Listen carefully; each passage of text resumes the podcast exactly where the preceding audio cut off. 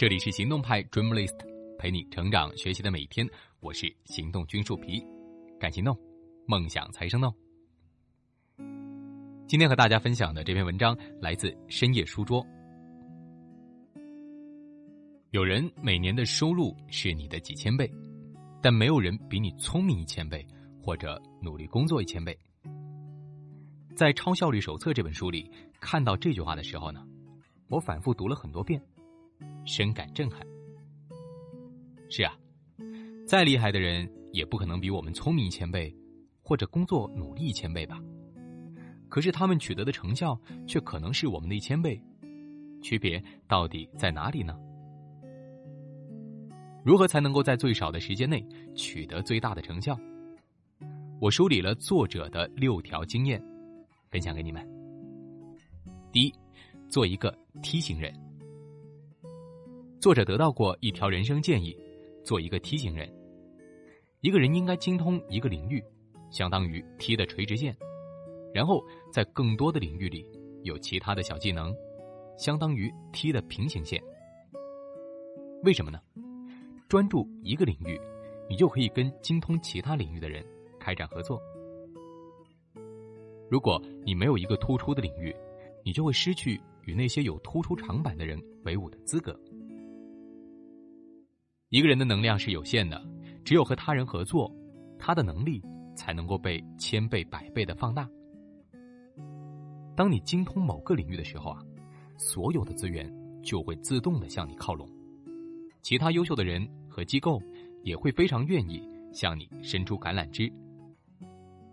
精通一个领域会让你的社交成本变得非常低，因为你很容易就进入优质的圈子。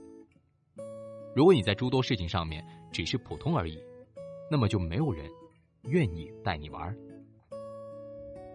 所以秘诀就是。要在某个领域做到卓越，而不是在许多事情上发力，以至于全部都普普通通。第二，寻找并专注做那些能够给你指数报酬的事情。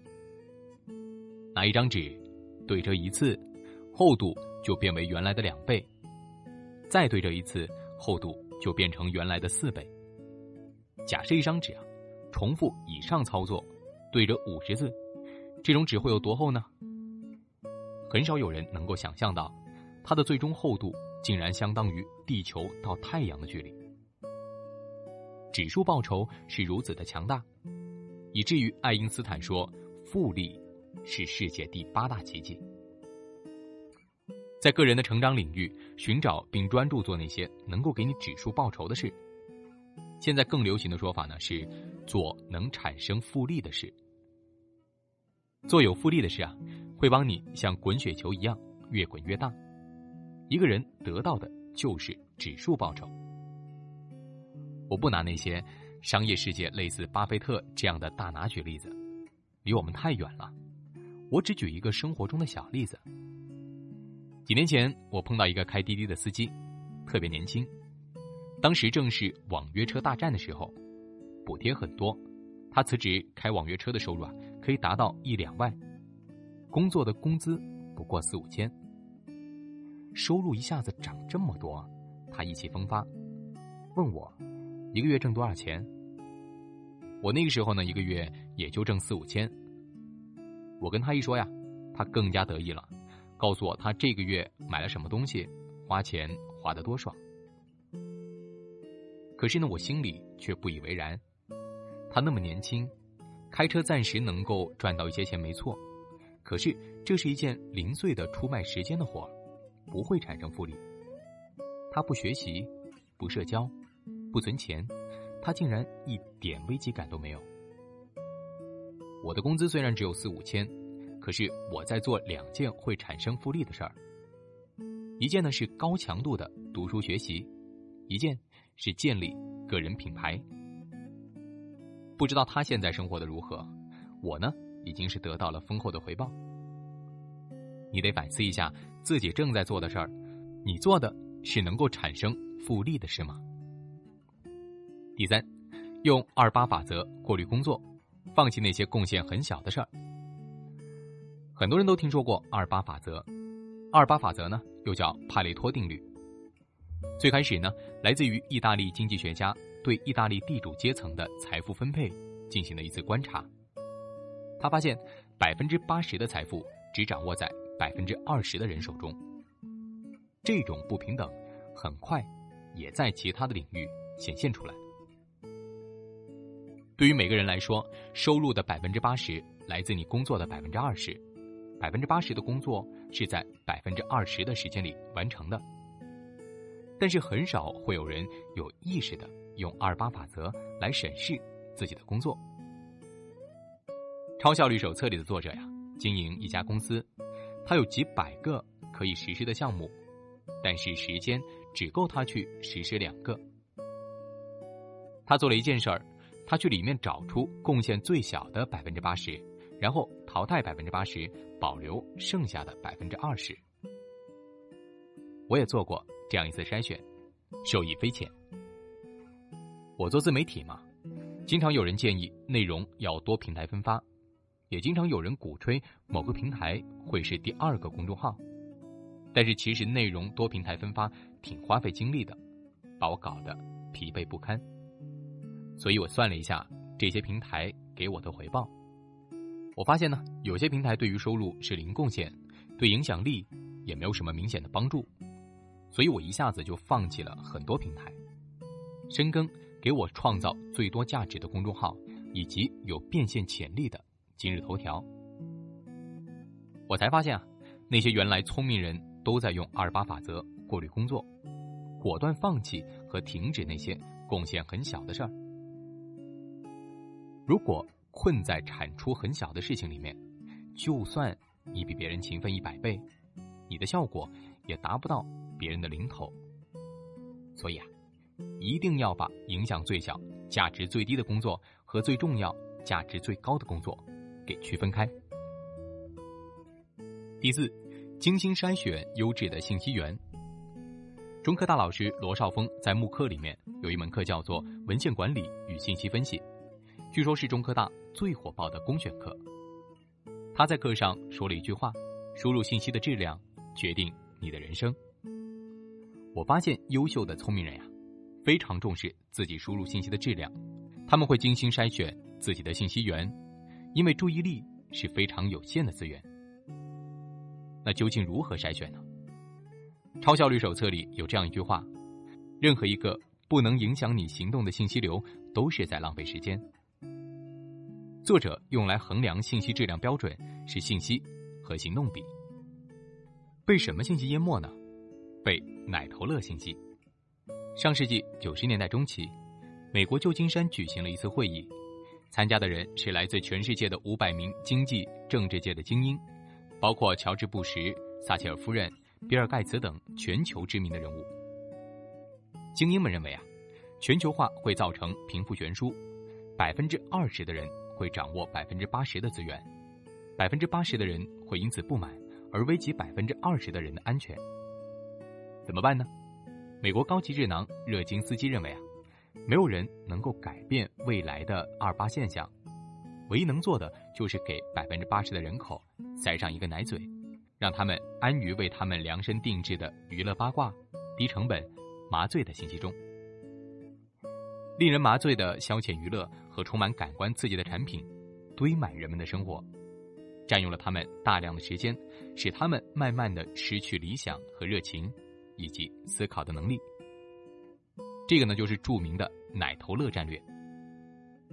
所以我建议你啊，梳理一下自己的信息源，反思一下自己的注意力资源是怎么分配的，削减没有用的信息流。记住。输入信息的质量，决定你的人生。第五，不要重新发明轮子。不要重新发明轮子，这是超效率手册里我最喜欢的一句话。我已经不止在一个场合重述这句话了。这句话是什么意思呢？就是要学会利用前人的智慧。轮子呀，早就给发明好了，你拿来用就行，不用自己再经历千辛万苦。发明一遍，规划最好的一年。这本书另有两句话，可以作为绝佳的注脚。不管是什么目标，都会有人知道实现这个目标的办法。无论是什么问题，一定有人已经成功解决了这些问题。遇到问题要学会求助，要懂得学习，从各种渠道去学习。高手呀，都是联机状态，而且有能力找到最有能力帮助自己的人，最有能力帮助自己的思想，最有能力帮助自己的方法。不要闭门造车，自己闷头做，没有比试图重新发明轮子更傻的了。第六，把低价值。或不擅长的事儿外包，把一部分工作外包，外包呢有两个好处：第一，可以用外包来避免做一些单位时间价值低的工作；第二，外包可以让你更加专注于自己的优势。很多人不敢迈出外包的第一步，我之前呢也是这样想，但是把部分工作外包之后呢，真的就从繁琐的事情里面解放出来，把精力投放到。最能够产出价值以及自己最擅长的部分。在《小狗钱钱》里，企业家金先生建议吉亚的爸爸雇佣两个帮手。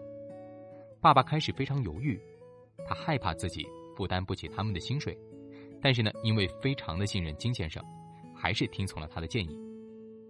结果呀，一切都变了样。吉亚的爸爸能够集中精力做他喜欢的事情。以前他怀疑自己究竟适不适合独立创业，后来知道完全可以把某些自己不喜欢而又不擅长的事情交给别人。一个人能做的事情始终是有限的，但外包打破了一个人效率的天花板。再厉害的人，也不可能比我们聪明一千倍，或者努力工作一千倍。可是他们取得的成效却可能是我们的一千倍。这六条策略让他们成为聪明的勤奋者。你做到了几条呢？今天的文章就到这儿，大家可以关注微信公众号“行动派 Dream List”，还有更多干货等着你。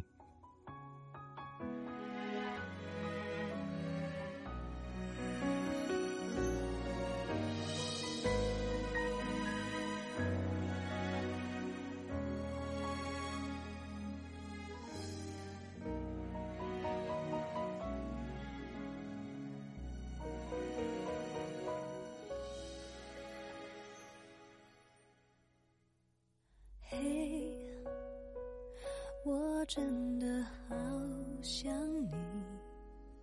现在窗外面又开始下着雨，眼睛干干的，有想哭的心情。不知道你现在到底在哪里？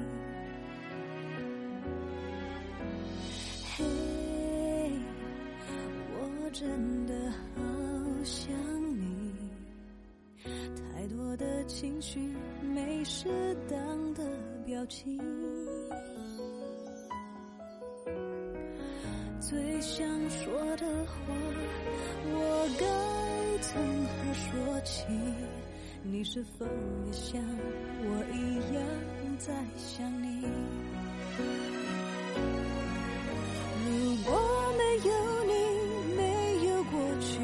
不会有伤心，但是有如果还是要爱你。如果没有你，我在哪里？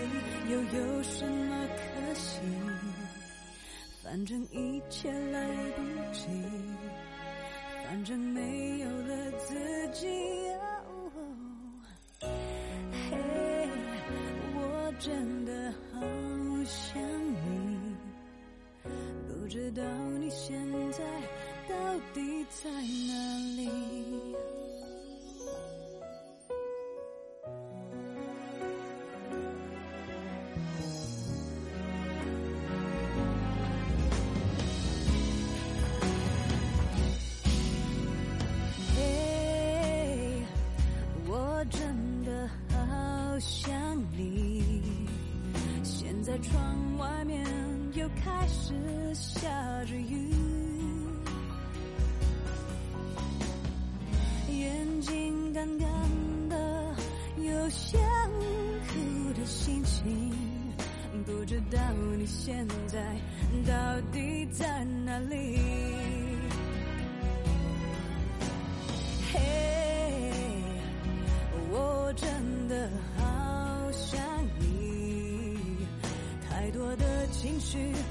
适当的表情，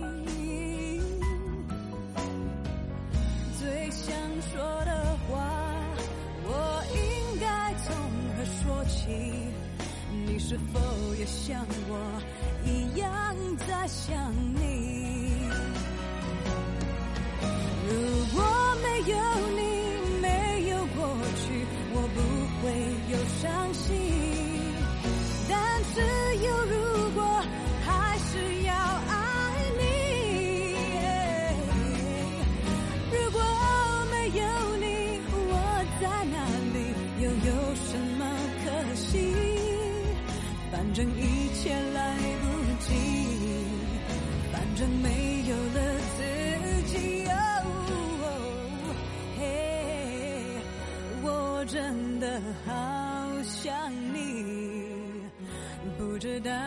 现在到底在哪里？